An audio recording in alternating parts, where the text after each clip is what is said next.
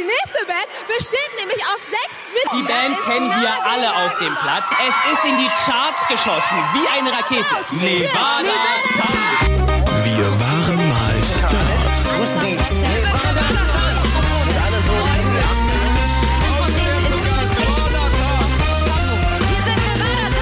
Hier sind die Mördertan und zwar ist hier David.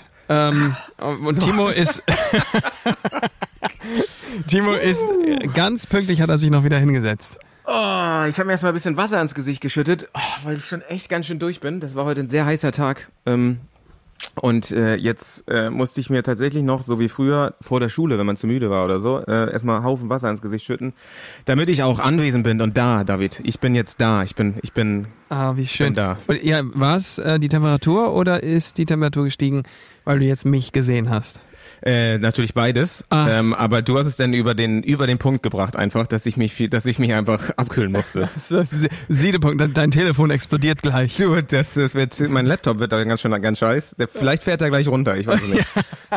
Bam, bam, bam, bam.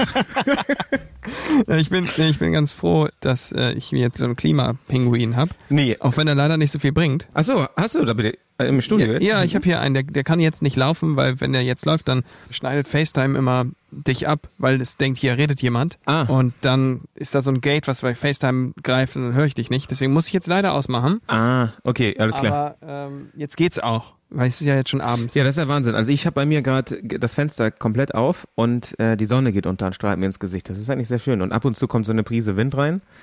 Genau, jetzt haben wir auch das gesettet mal. Das ist nämlich so, ich wurde auch schon gefragt, ob wir das quasi in einem Raum machen oder ob wir ähm, auseinander sind. Und es ist, die Antwort ist mal so, mal so. Und äh, heute sind wir per FaceTime zugeschaltet. David aus seinem Studio, ich in meiner Holzhütte. Du, du aus deinem Studio. Genau. Äh, ja, rap mal was, Timo. 1, 2, 1, 2, Mikrofoncheck. Hier kommt der Typ, der meist viel zu stoned rap. Ist gut, ist gut. Das kam, kam schnell. Ich war überrascht. Du, immer bereit, immer bereit. Nicht meinen eigenen Scheiß, aber dafür weiß ich auch nicht. Ich habe gehört, dass ich eigentlich Sachse wäre und nur nach Hamburg gezogen, was gerade so abgeht her. Ja, du hast Sammy Deluxe gehört, ne? Äh, genau, ich habe auf der Auto, aber darüber haben wir, nee, nachher komme ich hier auch wie so ein Fanboy rüber. Ich habe tatsächlich, ist auch egal, nee. Ich habe auf der Fahrt nach Hause habe ich mir ein paar Lieder eingehört und musste mal wieder feststellen, wie gut äh, die Sammy Deluxe LP ist. Aber ähm, Hä? David, du was ist- bist was totaler Fanboy. ich Ist, ist das so? War, war. Ich habe ich hab jetzt Sammy schon sehr lange nicht mehr gehört, aber ich entdecke ihn gerade wieder und muss sagen, dass der einfach ähm, der dreisteste ist. So, was hast du denn gemacht, David? Ich will nicht so lange über ähm, darüber reden. Hallo? Warte mal, du hast richtig breit getreten, wie ich jetzt hier in mir die One Direction Doku reingezogen habe. Ach so, ja. Und das ist doch deutlich nochmal was anderes, als wenn du äh, dir Sammy Deluxe früher angehört hast. Aber ich habe nicht geweint, das ist der Unterschied. Ja, genau. Ja, du hast geweint, als er sein letztes Album rausgebracht hat. Das wird gecuttet. Ja, das darf da nicht rein, da bist du zu großer Fanboy für. Also das unterschreibe ich nicht, das ist Davids Meinung. Das, Aber es waren deine Tränen. oh, ja. Äh, ja, was, was, äh, was habe ich so gemacht? Ähm, letzte Woche war viel los. Aber das, was mir am meisten im Kopf geblieben ist, ist die ganze Diskussion um die Rap-Branche in, in Deutschland. Eigentlich Ja. geht sie natürlich um, um, um international und so weiter und so fort, aber man müsste an dieser Stelle natürlich eigentlich auch, habe ich gelernt, äh, als, als Mensch einer älteren Generation eine sogenannte Content-Warnung aussprechen, weil wir natürlich dann in diesem Sinne, wenn wir da jetzt auch nur an, wenn wir das Thema auch nur anschneiden, irgendwie über sexualisierte Gewalt sprechen. Und das ist, ich weiß nicht, ich fand das alles, das ging so schnell. Und ich weiß auch gar nicht, ob Leute außerhalb dieser ganzen Musikbusiness-Bubble das mitbekommen haben. Aber es war ja doch relativ schnell, relativ groß und sehr, sehr viele Likes überall und ganz, ganz viele Leute, die alles Mögliche teilen, wo es einfach nur darum ging, dass Vorwürfe gegen einen deutschen Rapper erhoben wurden, der äh, angeblich jemand vergewaltigt haben soll. Und dann ging es richtig rund. Und das ist natürlich schwierig für solche Leute, dessen Musiktextinhalt ja auch schon eigentlich aus dem besteht, was ihm da vorgeworfen wird, ist jetzt auch irgendwie schwierig, sich da äh, zu positionieren. Äh, ja, auf jeden Fall. Also, ähm, Hunde, die bellen, die beißen auch, habe ich, hab, kam mir in den Sinn, als ich das gehört habe. Ich weiß auch nicht, also ich glaube, wir haben auch eine relativ gleiche Meinung, was das Thema angeht. Ja, ich finde es aber auch krass, weil eigentlich als diese ganze MeToo-Debatte äh, losgetreten worden ist, vor irgendwie zwei Jahren in Amerika, dann wurde hier halt die ganze Zeit berichtet über amerikanische Leute und amerikanische Stars und Produzenten und was weiß ich, aber hier in Deutschland war irgendwie tot, war tote Hose. Äh, ja, und ähm, wurde hier gar nicht so richtig diskutiert. Hier sind irgendwie gar nicht so, gar nicht so viele Wellen geschlagen. Und jetzt hatte ich das erste Mal das Gefühl, als das jetzt in dieser Hip-Hop-Szene jetzt auf, aufkommt, dass sich da was bewegt. Es war jetzt erst gerade irgendwie letzte Woche. Mal gucken, ob da jetzt wirklich was passiert, ob da wirklich jetzt Konsequenzen gezogen werden oder nicht. Aber ähm, es, ist, es ist schön zu sehen, dass da trotzdem Leute ähm, Konsequenzen tragen für ihr Verhalten. Ja, ja, also das äh, Label hat die Zusammenarbeit pausiert. Ach was, das wusste ich zum Beispiel nicht. Ja, Krass. guck mal, okay. das, die wurden ja jetzt von, von Balbina schon sehr in die Ecke gedrängt, ja. ähm, die ja da ja schon echt harte Posts gemacht hat, die aber alle vollkommen berechtigt waren und Erklär das doch mal auf, derjenige, der es nicht mitbekommen hat. Also bei Balbina hat geschrieben, boykottiert Universal, warum sagt er da nicht so? Oder Ganz sowas, genau. oder? Diese Vorwürfe kamen raus ähm, gegen den Rapper. Der Rapper hat sich nicht dazu geäußert.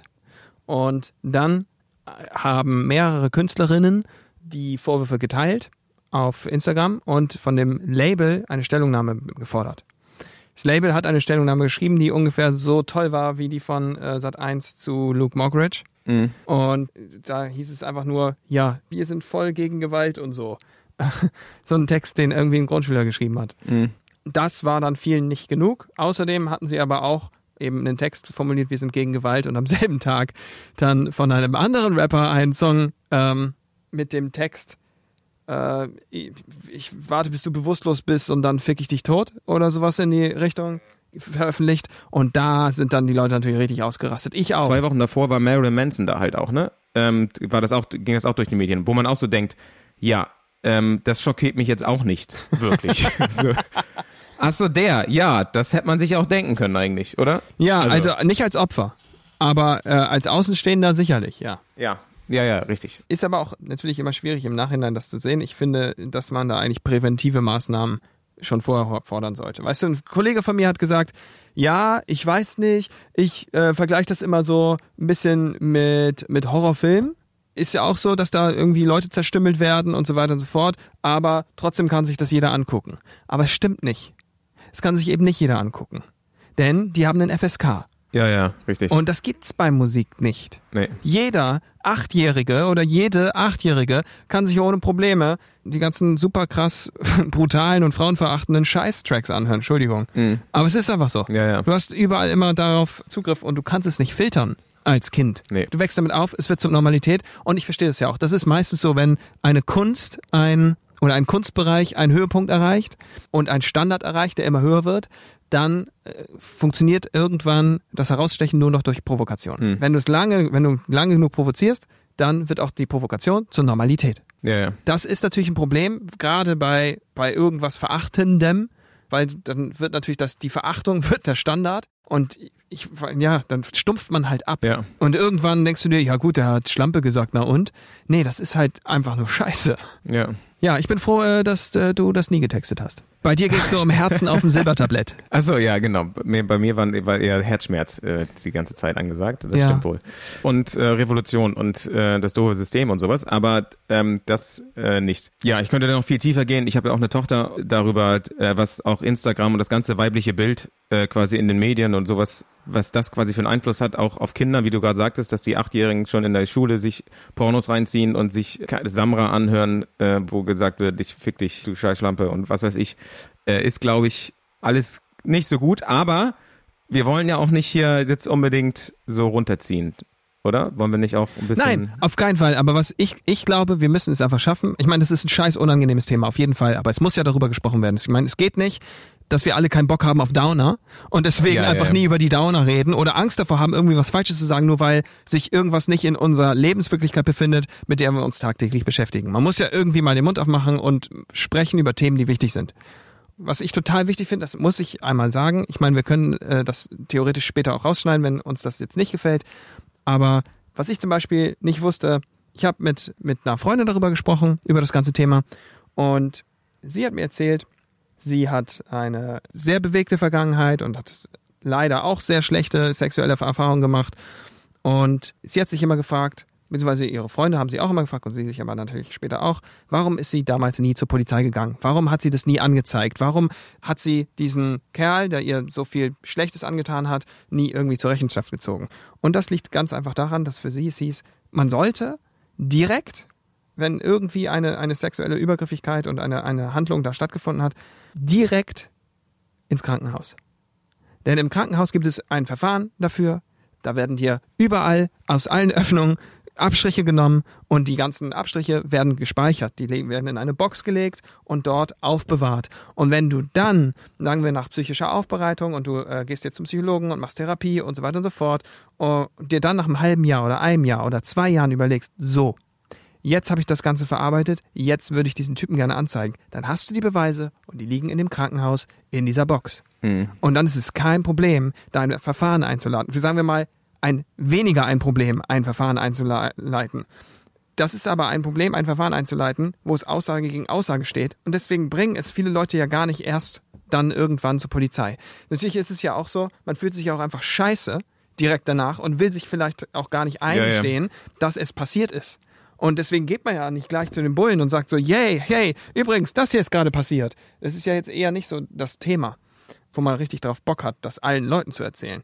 Und dann hat man vielleicht auch noch Schiss davor, dass man in irgendeinem Verhörraum sitzt, weil man das irgendwie mal irgendwo gesehen Also ich hatte keinen Bock, Ja, ja. dann einfach zur Polizei zu gehen. Und vor allen Dingen auch nicht, weil bisher ähm, die Erfahrung ja auch hier in Deutschland auf jeden Fall so war.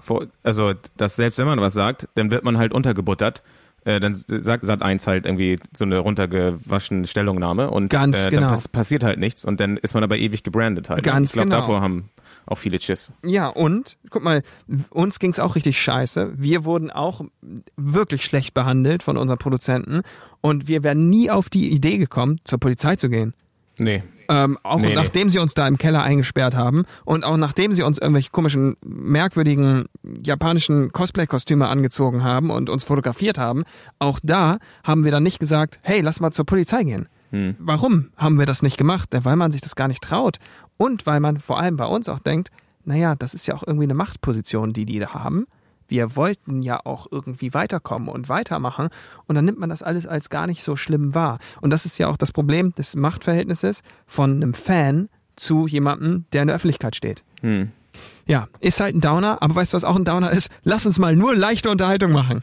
Das geht halt auch nicht. So, man muss Nee. leider darüber sprechen. Und es gibt aber natürlich auch sicherlich Leute, die da mehr zu, zu sagen haben als du oder ich. Weiß nicht, aber vielleicht können wir wenigstens für Prävention sorgen durch teilweise Aufklärung Ja, und eben unseren Teil zur psychischen Gesundheit von geschädigten Menschen dazu tun. Ja, ja, auf jeden Fall, auf jeden Fall. Ich meine, äh, das Thema ist ja auch nicht neu. Das hat ja, also wir, wir haben das auf jeden Fall im privaten Kreis ja auch schon mitgekriegt. Ja, es ist halt super Überwindung, auch darüber zu sprechen, für diejenigen, für die das passiert ist. Das ist mir gerade äh, klar geworden, als du das äh, mit den Kostümen gesagt hast im Keller.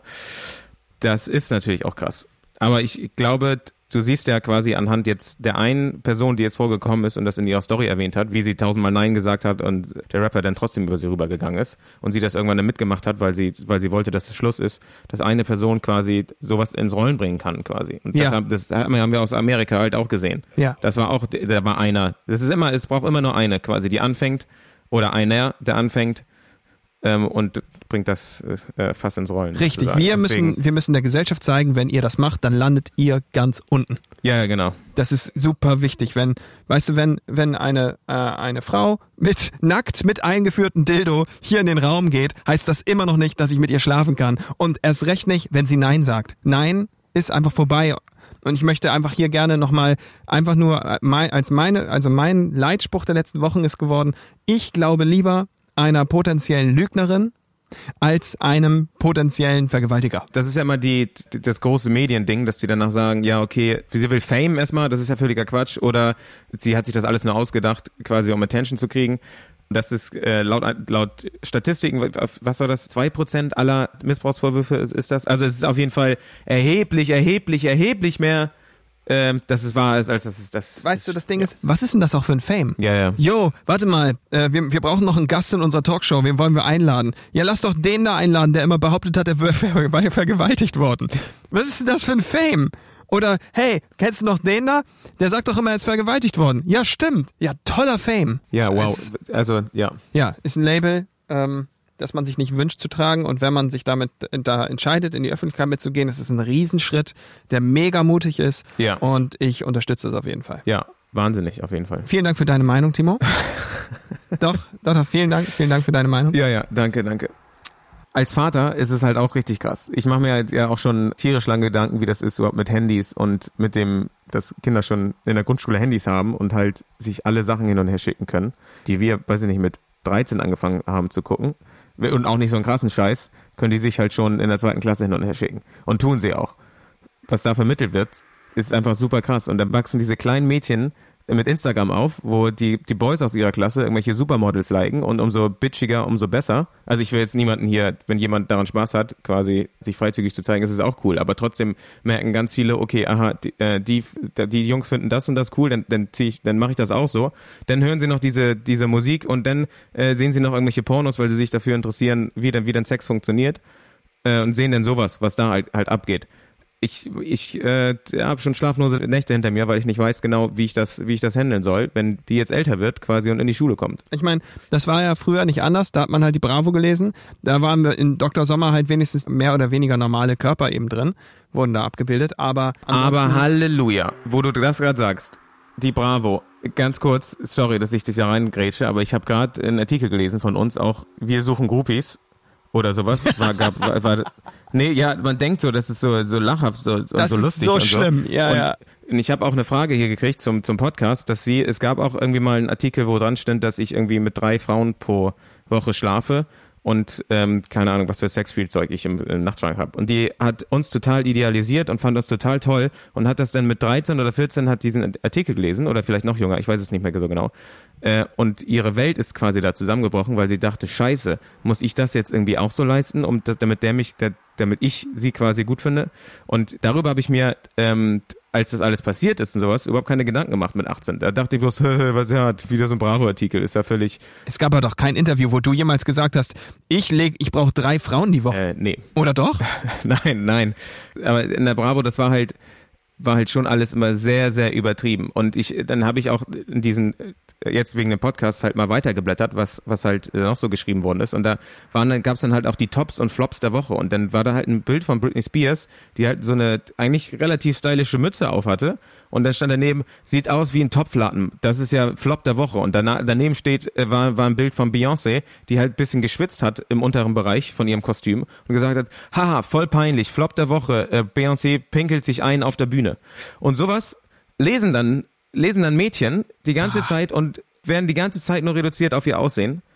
Äh, und es, äh, also es tut mir wirklich leid, wenn, wenn Artikel über uns dazu beigetragen, auch wenn wir da nicht die, die Macht drüber hatten, sozusagen, was da jetzt geschrieben wurde oder nicht. Aber äh, es tut mir schon weh, dass da ein falsches Image vermittelt wurde, von mir jetzt auch speziell, als Bad Boy der Band sozusagen. Ja. Ähm, d- was ja auch gar nicht so war. Ich hatte irgendwie äh, 80 Prozent der Zeit von der Band hatte ich eine feste Freundin. Also da lief bei mir am wenigsten und ich war der Bad Boy der Band, der mit drei Mädels äh, die Woche schläft so.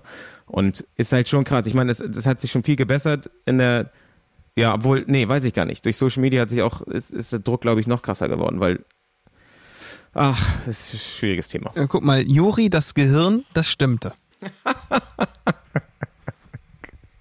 Das Gehirn. Und mir haben sie irgendwie den mysteriösen angehängt, auch also oder den nachdenklichen angehängt, auch das ist ja irgendwie wahr.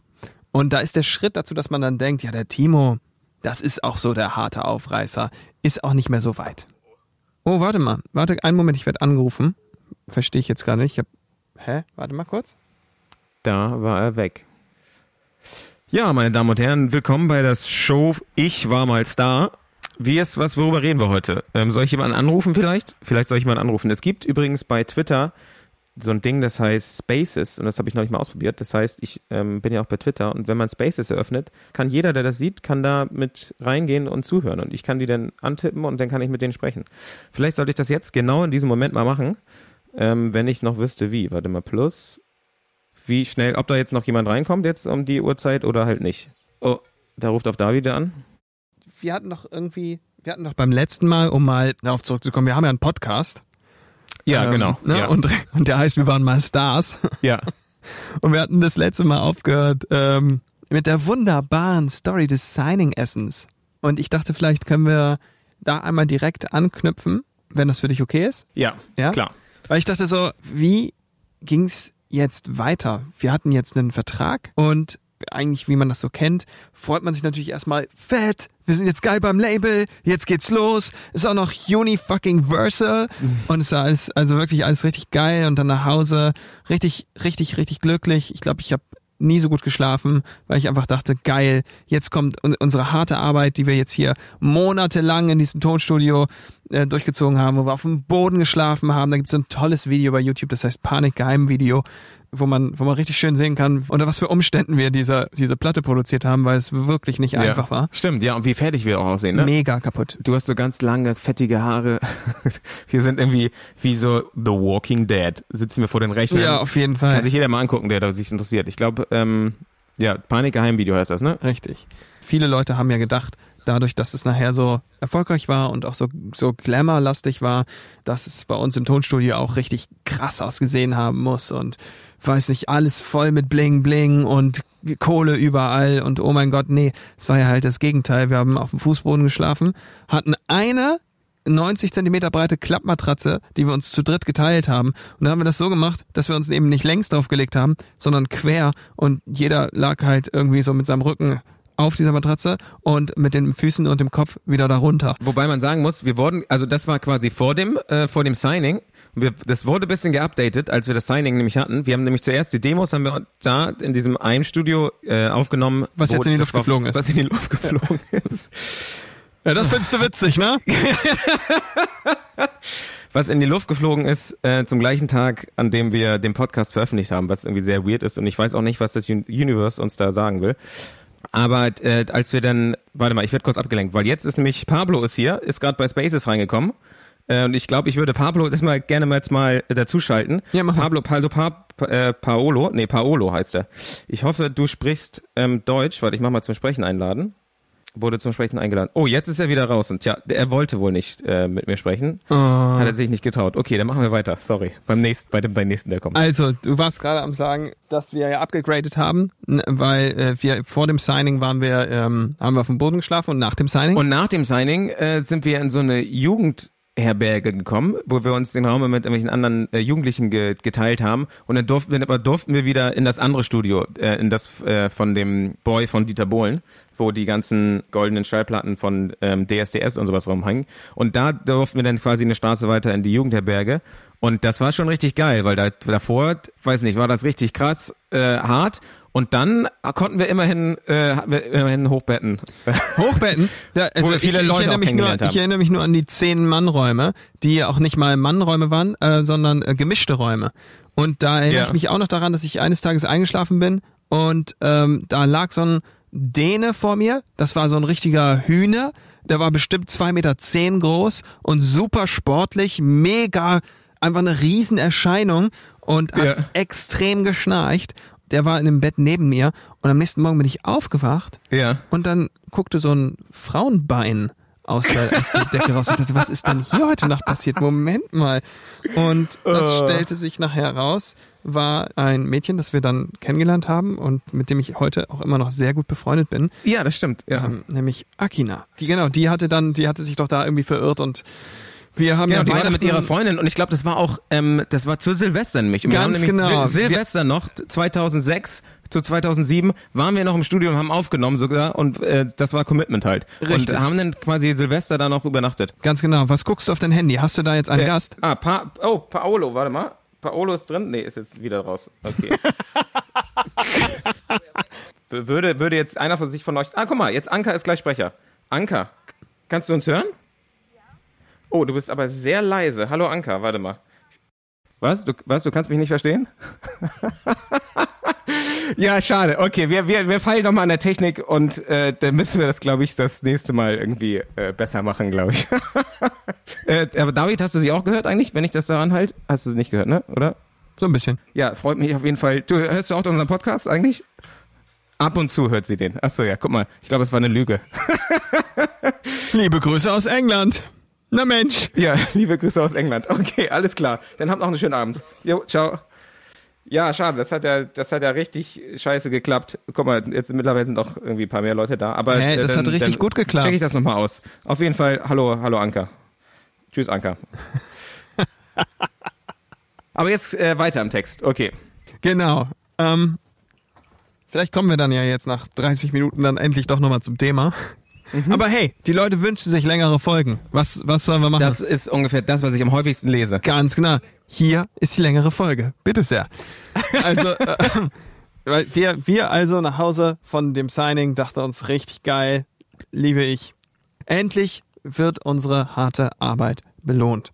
Wir waren uns gar nicht so sicher, was das überhaupt heißt mit dem Signing und so. Das war, war ja irgendwie geil, aber wir hatten ja, weiß ich nicht, uns so lange in, Garagen aufgehalten und Musik gemacht oder im Studio. Und wir waren eine Band, die hatte vielleicht 15 Mal im Leben live gespielt. Und die 15 Mal, die waren halt mit, mit dem ersten Auftritt äh, gezählt in der Realschule. und keine Ahnung, was da noch alles war. Also das, ähm, das war ja alles jetzt nicht so, dass wir super erfahren waren und wussten, geil, das ist dasselbe wie immer nur mit mehr Leuten, sondern wir waren einfach so, ja, das ist, ab jetzt ist alles anders. Ähm, ja, und äh, bisschen später wurde auch alles anders, aber das hat ja noch ein bisschen gedauert, weil jetzt ging es ja los, äh, jetzt hatten wir einen Vertrag unterschrieben, wo es hieß, okay, wir brauchen 14 Titel, äh, 12 aufs Album, zwei B-Seiten, los geht's. Nächsten April wollen wir veröffentlichen. Go. Wir haben am Freitag den 13. unterschrieben übrigens. Wow, Ja. das passt einfach äh, so komplett zu unserer äh, Bandstory. ja, nicht wahr? Wow. Da wundert Ja. es auch nicht, dass das, dass das Studio in die Luft fliegt am Tag, wenn wir, als wir den Podcast veröffentlicht haben. Wenn wir am Freitag den 13. die Verträge unterschrieben haben. Das ist der Circle. Der Circle ist complete jetzt. Ja, ja, auf jeden Fall. Und als es dann, als die Single ausgewählt war und wir, ähm, wir wussten, Revolution wird jetzt die erste Single. Ja, das war übrigens Wahnsinn. Auch nochmal ganz kurz, äh, Universal hatte da echt Eier zu sagen, okay, einer der härtesten Tracks auf dem Album äh, wird auch die Single, weil es hätte ja auch Wie es ist, hätte es auch sein können. Es ist weit wie das Meer, und vielleicht auch so schwer. War kein Diss an Frankie, aber ähm, ähm, genau, hätte es auch theoretisch werden können. Aber die dachten sich schon, nee, Hä, das Ähm, ist ein super Song, machen- selbstverständlich. Ja, genau. Das ist ein me mega starker Song, es hätte auch sein können, aber es wäre in eine ganz andere Richtung gegangen. Und das ist natürlich, da hast du vollkommen recht, äh, ganz schön bald gewesen, dass die gesagt haben, das ist eine Rockband, ja, total geil. das wird Revolution. Genau. Ist auch ein krasser Titel. Das ist, das ist auch der Grund, warum wir am Anfang auf MTV liefen, TRL. Und ähm, dann, als das Album rauskam, mit der zweiten Single dann, ich greife ein bisschen vor, Timo, Timo, niemand weiß hier mehr, was TRL ist und, und wahrscheinlich auch nicht mal, was MTV ist. Doch, doch, klar. Also, ähm, aber auf jeden Fall waren wir am Anfang eine MTV-Band und ähm, dann äh, ging es aber mit der Bravo und Viva los und auch plötzlich waren wir bei Viva. Fanden wir natürlich nicht so geil, aber ja, hey, so ist das. Was war denn, was war denn der Unterschied zwischen MTV und Viva? Hä? MTV, da waren die ganzen, da waren die ganzen coolen und äh, Viva, da waren die ganzen Teenies. Ach so.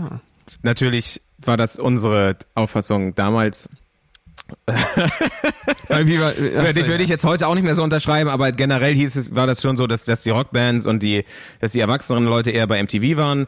Da waren mich auch, ähm, wie hieß der ähm, Moderator, der mit der ähm, Lederjacke immer und der war so ein bisschen kleiner. Ma- Markus, Ähm, äh, der, der macht, der macht heute immer noch so Rock, Rockshows, keine Ahnung. Genau und da und, und bei, bei bei Viva war halt Gülschan und Klaas halt nicht Nora Nor, Nora Tschirner und sowas, war, äh, war halt bei MTV und äh, ja, und es war du? hier dieser Markus Kafka, den meinst du? Genau, Markus Kafka meinte ich, genau.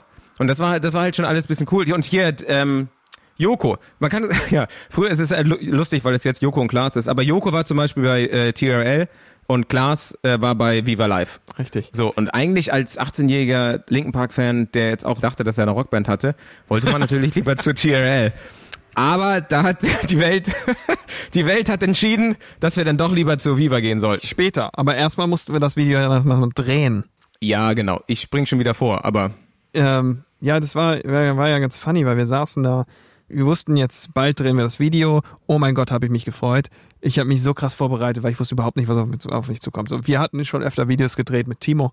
Genau, Timo war ja selber Musiker und ähm, hatte auch immer schon ein großes Talent für alles, was irgendwie mit Film zu tun hatte. Nur war es ja eben so, wenn wir mit Timo gearbeitet haben, ich habe dann einfach mit meinem besten Freund gearbeitet. Und gab es da nicht mal irgendwie so Kommentare wie, ähm, pass auf, wir drehen jetzt hier die Szene und dann schmeißt du die Gitarre super cool rum, sondern da gab es einfach nur so Kommentare wie, David, steh nicht so scheiße. Oder so. Deswegen ähm, war, das, war das natürlich dann schon irgendwie aufregend, äh, jetzt mit jemandem Neuen da zu arbeiten. Und auch nicht mit irgendjemand äh, neuen oder irgendjemand, sondern mit Jörn Heidmann. Und Jörn Heid- Heidmann hat halt die coolsten Videos ever von Rammstein gedreht. So ich will und äh, keine Lust und sowas. Das ist halt wirklich, die Videos haben wir schon abgefeiert, da waren wir halt noch 13 und haben, haben halt die Rammstein-Videos extrem abgefeiert. Und mit ihm und Katapult halt haben wir dann die ersten drei Musikvideos tatsächlich gedreht. Ähm, und das war für uns natürlich auch mega, oder für mich war es mega, weil ich halt habe auch zig Musikvideos äh, gedreht und mache jetzt auch Werbung und habe jetzt auch gerade meinen ersten Langfilm gedreht. Für mich war das der Wahnsinn, da Jörn einfach zuzugucken und dass der Typ jetzt unsere Musikvideos macht, war, war mega. Ich weiß aber noch, dass wir am Tag vorher, ne, oder zwei Tage vorher, waren wir dann, saßen wir in so einem Hotel, im Upstals Boom Hotel in, in Berlin. Kleiner Fun Fact, äh, äh, ein halbes Jahr später habe ich auch zwei, zwei Straßen weiter gewohnt, aber weiter, go. Dann kam irgendwann ähm, Andreas zu uns, der leider letztes Jahr verstorben ist. Einer der wirklich großartigsten Mitarbeiter der Firma Universal. Und Andreas hat, Wehrmann, ja. Ja, ganz genau. Und hat uns dann, hat uns dann gesagt, so Jungs, jetzt würde ich sagen, weil wir, also ihr habt ja vielleicht, weiß nicht, auf dem Instagram-Kanal Fotos gesehen davon, wie wir aussahen so. Ähm, auch zu der Zeit, als wir gesigned wurden, hat sich das nicht geändert. Es war wirklich, also wir hatten so äh, furchtbare Hosen an, furchtbare T-Shirts an. Also man dachte immer, da kommen die Techniker. nicht, nicht, da kommt die Band. Und dann hat Andreas gesagt, so Jungs, jetzt gehen wir mal einkaufen. Na, jetzt gehen wir mal richtig hier eine Runde und gehen mal ins KDW und holen euch mal ein paar vernünftige Klamotten. Und wir waren ja. so, ja, okay, klar, können wir gerne mal machen. Aber, aber, aber von welchem Geld denn? Andreas, so, naja, eurem Vorschussgeld. Und wir so, ja, was, was für ein Vorschuss? Geld? ja, Leute, wir haben euch doch 100.000 Euro gezahlt für eure Platte jetzt für einen Bandübernahmevertrag. Echt? Ja, das wussten wir nicht. Ja, das war der Wahnsinn. Was sich abspielte war, es gab 100.000 Euro und es gab auch einen Bandübernahmevertrag, aber den hatten die Produzenten mit dem Label gemacht und wir haben von den 100.000 Euro nichts gesehen. Die hatten neue schöne Gucci-Jacken, aber, aber bei uns ist davon nie was das angekommen. Das war echt der Wahnsinn, ey. Das war so, so krass. Wir hatten, also es lief so ab, dass wir halt Verträge mit den beiden Produzenten hatten, wie David gerade schon gesagt hat, und die haben dann die Verträge mit Universal gemacht. Das heißt, wir waren auch komplett abhängig von diesen beiden Produzenten. Und die haben uns halt auch nur das gesagt, was sie uns sagen wollten. Jo. So nach und nach, durch solche Aktionen haben wir dann halt langsam mitgekriegt, oh, warte mal, irgendwie äh, läuft da was ganz schön schief. Und es war ja auch so, dass wir am Anfang, ihr habt auch auf Instagram dieses, dieses Bild gesehen, das habe ich kommentiert als schlimmstes Bandbild aller Zeiten, wo wir so, so leicht asiatisch aussahen und so gekleidet waren wie diese äh, japanische Band. Und äh, man muss sagen, Andreas war nicht sofort dabei, davor war es Christian Meissner und der war auch ähm, später dann Manager von den Killerpilzen. Und der hat gesagt, ja, der hat uns mal zur Seite genommen, meinte, ja Jungs, wir reden hier die ganze Zeit mit euren Produzenten, aber äh, wie wollt ihr denn eigentlich aussehen? Und dann haben wir, das fanden wir total geil und deswegen auch nochmal tausend Dank an Christian Meissner. Äh, das war wirklich Wahnsinn, weil wir haben uns dann nämlich so ähm, Nein Schnells und sowas haben wir haben uns Bilder rausgesucht. Ich weiß noch bei dir, David zum Beispiel, haben wir uns ähm, Trent Reznor, glaube ich, rausgesucht. Jo. Und haben, haben wir ganz viele Bilder halt von Trent Reznor äh, Christian Meissner geschickt und er meinte, jo, das ist eine Sache, die können wir vertreten, weil unser Produzent, von dem wir letztes Mal gesprochen haben, der war halt so auf dieser Anime-Schiene, äh, dass der halt nur den Kopf dafür hatte und wir aber eigentlich in eine ganz andere Richtung wollten. Und da muss man wirklich sagen, nochmal danke an Universal, Christian Meissner, auch Andreas Dermann und sowas, weil die haben tatsächlich gesagt, Jungs, wir sind total auf eurer Seite. Jan war ja vermummt mit der Ninja-Maske. Und selbst das wollte Universal sogar, was man eigentlich nicht denkt, äh, die Plattenfirma wollte das abblocken. Äh, das war eigentlich eine Idee von unserem Produzenten sozusagen. Und das haben wir, nachdem wir ganz viele Gespräche nochmal geführt haben mit unserem Produzenten, haben wir es dann halt doch gemacht. Aber da muss man schon sagen, das war schon ziemlich cool, weil dann sind wir nämlich äh, sind wir einkaufen gegangen mit Christian Meister und haben uns unsere Outfits ausgesucht, wie wir, die wir auch geil fanden. Richtig. Und das war schon ein ganz großes Ding, weil das war schon auch so der erste Step in Richtung, aha, okay, wir müssen nicht alles machen, wir haben nicht mehr den dicken Daumen von unserem dicken Produzenten über uns und wir, wir können uns da vielleicht rausbewegen. Nach dem Videodreh war es dann ja auch so, dass wir uns lautstark immer wieder darüber Gedanken gemacht haben und auch unterhalten haben, was ist denn jetzt mit den 100.000? Wo, wo kommen die denn jetzt her und äh, wo, wo sind die jetzt hingegangen? Und nicht nur auch die Kohle, sondern uns, da, da ging uns natürlich jetzt alles mit uns durch, wie wir behandelt wurden die letzten Monate und äh, was da überhaupt alles passiert war in dieser ganzen Zeit in der Vorbereitung auf das Signing. Und wir wurden ja wirklich auch sehr, sehr lange äh, extrem unterdrückt. Und ich möchte an dieser Stelle unbedingt sagen, für alle aufstrebenden Künstler, Unterdrückung führt niemals zwangsweise zum Erfolg. Nee, Es ist, es ist überhaupt kein Erfolgsrezept. Nicht, es heißt wirklich nicht, je mehr man leidet, desto erfolgreicher wird man. Das habe ich in meinem Produzentenleben, das ja noch relativ kurz ist, vielleicht zehn Jahre, wirklich schon erlebt, dass Menschen, die einfach wahnsinnig happy sind in ihrem, in ihrem Leben und einfach nur wahnsinnig viel Glück haben, eine super tolle Kindheit hatten und ähm, einfach generell, de- denen fällt einfach alles in den Schoß und die sind auch talentiert und die sind auch gut und trotzdem ist es so, dass sie sehr erfolgreich werden. Und die wurden Ja. nicht misshandelt und sie wurden nicht vergewaltigt und sie wurden, sondern, sondern es hat einfach alles funktioniert. Erstes Album kommt raus, Gold. Und man steht daneben und denkt, wow, ist das geil.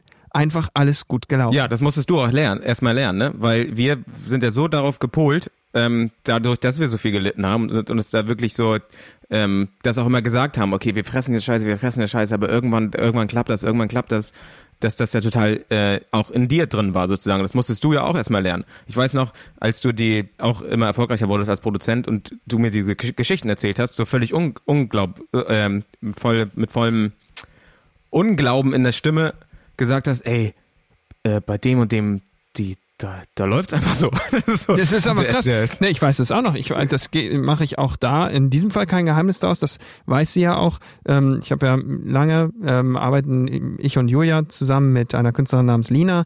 Und Lina weiß auch ganz am Anfang, fand ich sie furchtbar.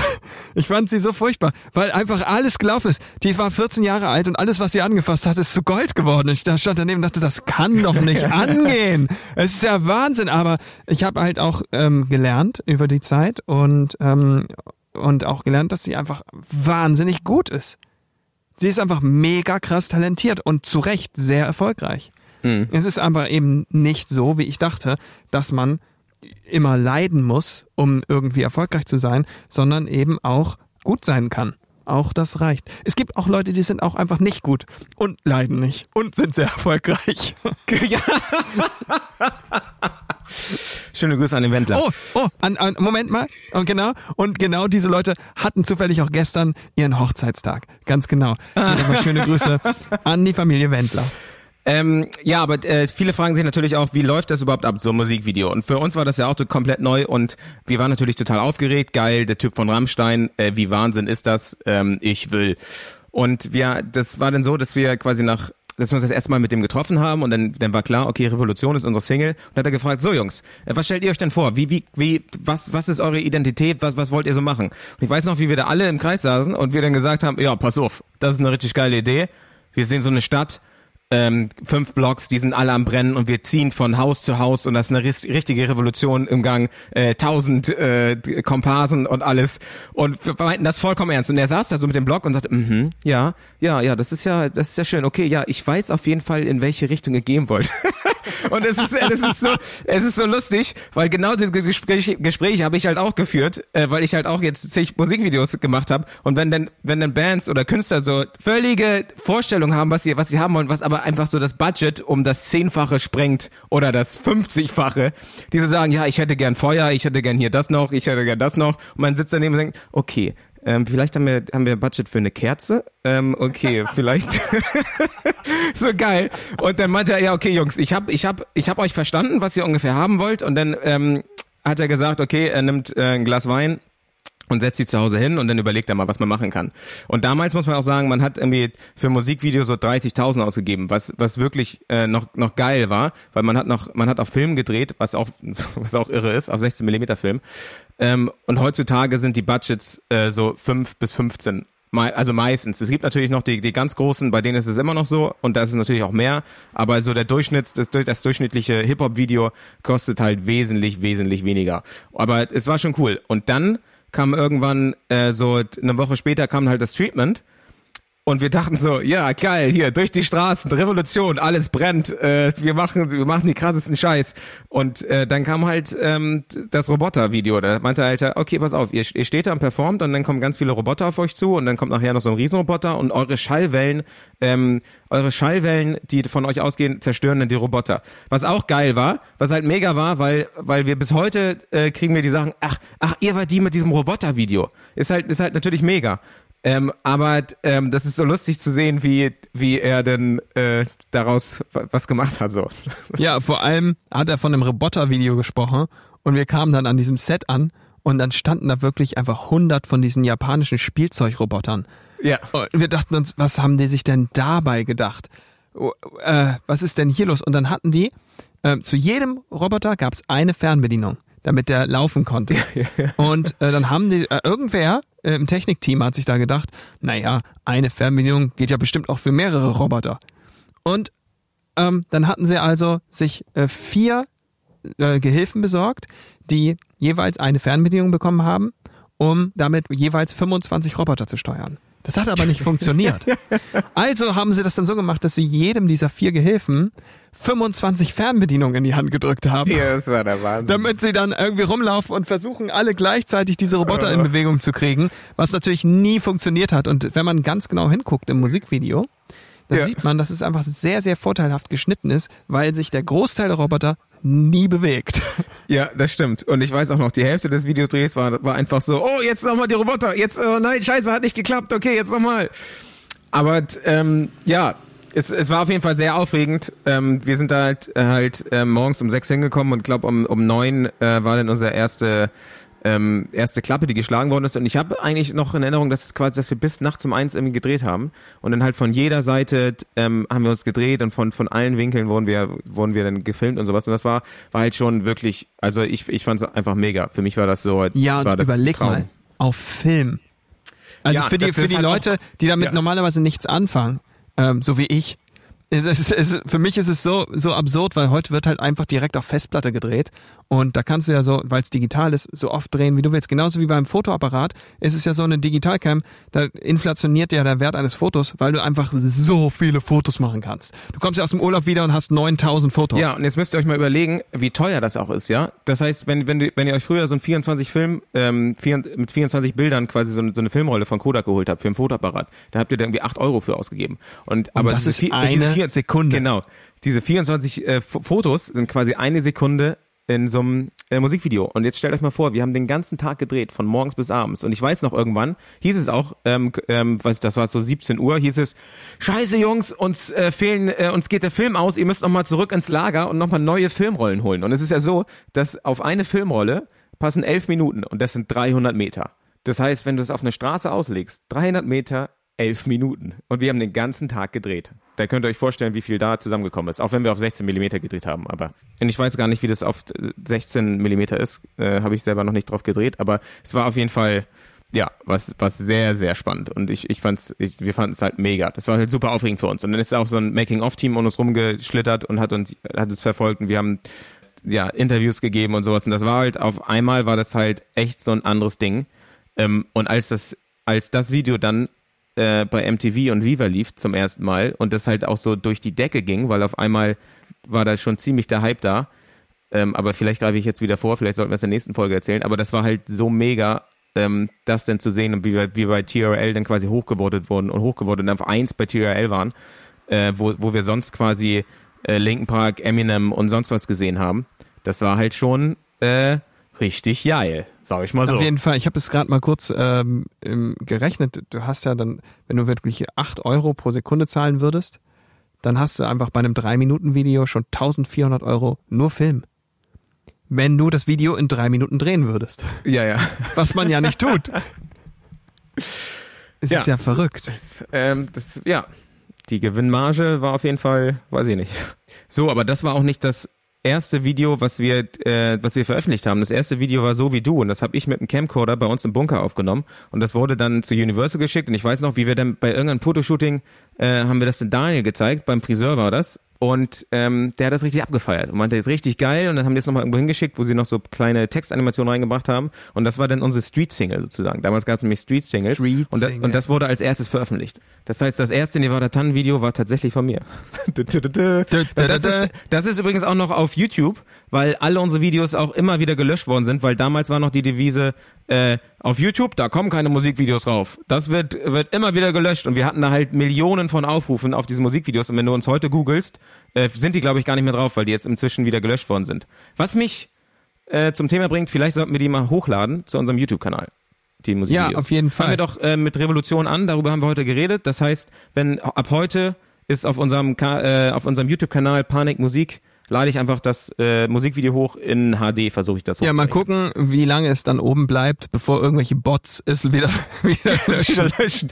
Ja, wobei man ja auch hier sagen kann, tatsächlich, äh, die Rechte müssten jetzt, äh, wie heute ist wieder bei uns liegen, glaube ich. Aber Ja, aber so wie ich die Riesenfirmen kenne, ja, ja. updaten die nicht die Kataloge nach äh, ausgelaufenen Verträgen.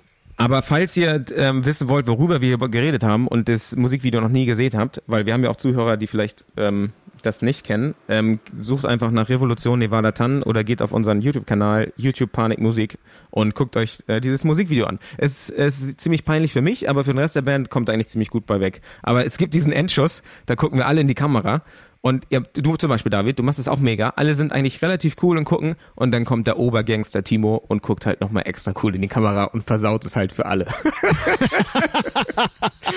oh, weil man denkt, was bist du denn für ein kleiner Knirps? Was machst du denn hier auf Gangster? Und, oh, naja, egal. Ah, ich fand's ganz süß. Ja, der süße, sweete Gangsterboy. Ich weiß nicht genau, ob wir hier noch Ja, weitermachen sollen.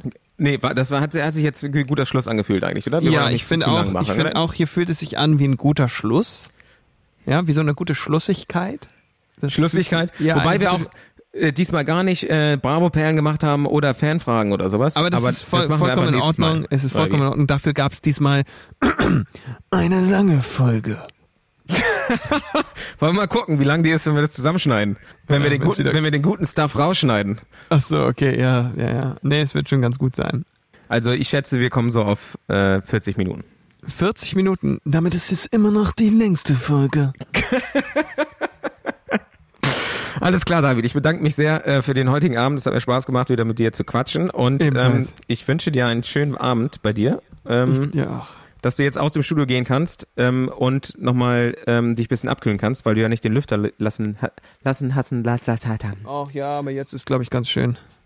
laufen lässt, hassen. Lassen. Ja, jetzt gucke ich noch lassen, die letzten, hassen, lassen. die letzten 30 Minuten Fußball gucke ich mir noch an und schlafe dabei ein, weil es einfach so furchtbar langweilig ist. Ja, okay, alles klar. Dann äh, sehen wir uns das nächste Mal und dann reden wir über unseren, äh, über unser erstes Konzert quasi nach dem Signing. Das war nämlich als Vorband der Killerpilze, oder? In Hamburg. Oh, das finde ich richtig gut. Und Ähm, wie ich da mit meiner Freundin zusammengekommen bin, vielleicht auch. und, und, und wie der Bassist äh, von den Killerpilzen ausgerastet ist, weil ich das Klo mit der besagten Freundin ähm, blockiert habe. Ja. Vielleicht ist das ein guter Tease für die nächste Folge. Also schaltet wieder ein, wenn's heißt, wir waren mal Stars. Nächsten Mittwoch. Peace out! Tschüss! Wir waren mal Stars.